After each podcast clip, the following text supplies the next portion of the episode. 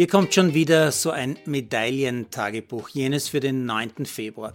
In der Früh die Silbermedaille für Liensberger im Slalom, zum Mittag die Bronzemedaille für Greiderer in der Kombination und am Nachmittag noch Bronze für die Rodler Steukoller. Ja, und in den meisten Bewerben hat es das ein oder andere sportliche Drama dazugegeben. Da wäre einmal Michaela Schifrin, die schon bei den TV-Übertragungen, zumindest im ORF und im ZDF, nur noch Randnotiz ist. Dabei haben diverse Medien, auch diese beiden, vor diesen Spielen schon spekuliert, ob Schifrin in Peking vielleicht sogar zwei bis drei Goldene machen wird. Jetzt fährt sie bei zwei Rennen gleich einmal nur vier bis fünf Tore. Lindsey Vonn, die mit insgesamt 82 Weltcupsiegen ja als einzige noch vor Schifrin mit 73 liegt, die sagt dazu bei der NBC, dieses eine Rennen ändert nichts an ihrer herausragenden Karriere. Ja, das stimmt sicher, dieses eine nicht. Die zwei, naja, ich fürchte, der Trost hilft Schifrin momentan ganz und gar nicht weiter. Ob sie die für die Kombi nochmal mental aufrichten können, das wird wirklich spannend zu beobachten sein. Auffallend beim Damenslalom war da natürlich auch, dass keine der ersten drei aus dem ersten Durchgang am Ende noch auf dem Stockerl war. Der deutschen Lena Dürr wird es nicht viel anders gegangen sein als Schifrin, als Führende am Ende Vierte zu werden. Das ist quasi olympisch-sportliche Höchststrafe. Und irgendwie hat man heute auch als guter Beobachter sehr gut sehen können, wie enorm dieser Druck für Topstars bei den Olympischen Spielen ist, äh, egal ob selbst auferlegt oder von außen herangetragen. Die Art und Weise, wie die neue Olympiasiegerin Petra Vlhova, die von Platz 8 da noch zu Gold fährt, aus dem Ziel hinaus sprintet, also wirklich rennt und brüllend ihren Betreuer und Freund umarmt, sagt einfach mehr als tausend Worte.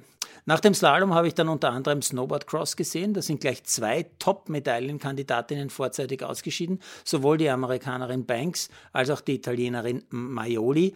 Die waren beide auf Gold programmiert und wurden auch von allen zu Gold geschrieben.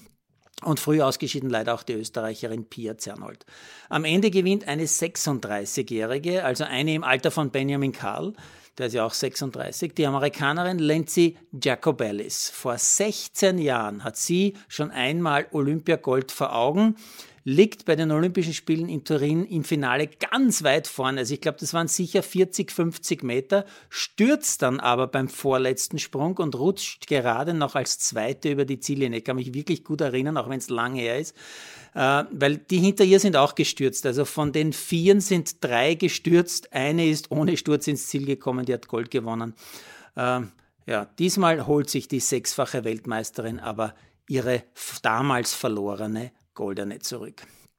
An Spannung wirklich nicht zu überbieten war die nordische Kombination, vor allem nach dem Springen des Langlaufrennen. Lukas Greiderer geht als Zweiter nach dem Springen hinter einem Japaner auf die Loipe. Früh im Rennen holen ihn die Deutschen Ritzig und Schmidt ein. Dahinter bildet sich eine Verfolgergruppe, unter anderem mit Johannes Lamperter und weiteren Topläufern, vor allem Deutschen. Alle rechnen mit einem Zusammenschluss dieser Gruppen. Das passiert aber nicht.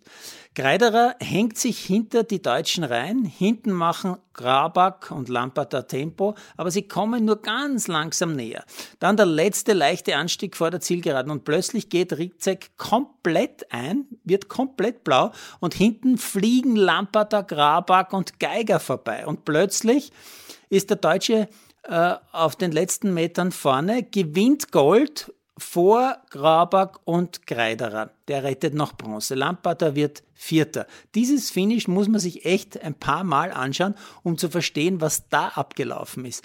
Ein bisschen darf ich mich als Experte der nordischen Kombination fühlen, denn als der spätere Olympiasieger Geiger noch in der Verfolgergruppe hinten, ganz hinten drin hängt und null Führungsarbeit macht, wie so oft, äh, sondern wirklich aufrecht im Windschatten herumsteht, sage ich noch zu meiner Frau, wenn die Gruppe doch noch nach vorne kommt, gewinnt der Windschattenfahrer Geiger.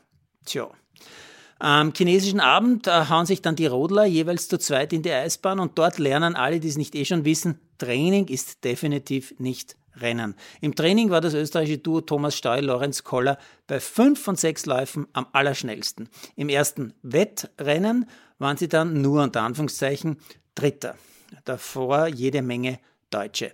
Und weil die beiden auch im zweiten Lauf keinen groben Fehler machen, gibt es die zweite Rodelmedaille dieser Spiele und zwar im Bronze. Und nachdem es ja noch einen Teambewerb im Rodeln auch gibt, könnte ja sogar noch eine dritte Medaille dazukommen. Die Bayern Wendel Arlt holen sich übrigens zum dritten Mal in Folge Olympiagold. Auch nicht schlecht. Und weil es zum Rodeln noch dazugehört, ein Satz zu einem alten Arbeitskollegen, den ich persönlich zwar nicht gut kenne, aber immerhin. Der Kommentator, der die letzten 41 Jahre für die ARD so gut wie alle Großevents im Rodeln kommentiert hat, Peter Grube, hat sich gestern schon mit Gold und Silber der deutschen Damen ganz offiziell in die Pension verabschiedet, weil heute war das ZDF dran. Er hat mehr als 20 Olympiasiege für Deutschland kommentieren dürfen, dazu mindestens so viele Weltmeister. Finde ich persönlich wahrscheinlich vor allem deshalb auch eine sehr schöne Geschichte, weil mir das leider trotz der knapp 40 Jahren von ORF und Servus nicht vergönnt wurde.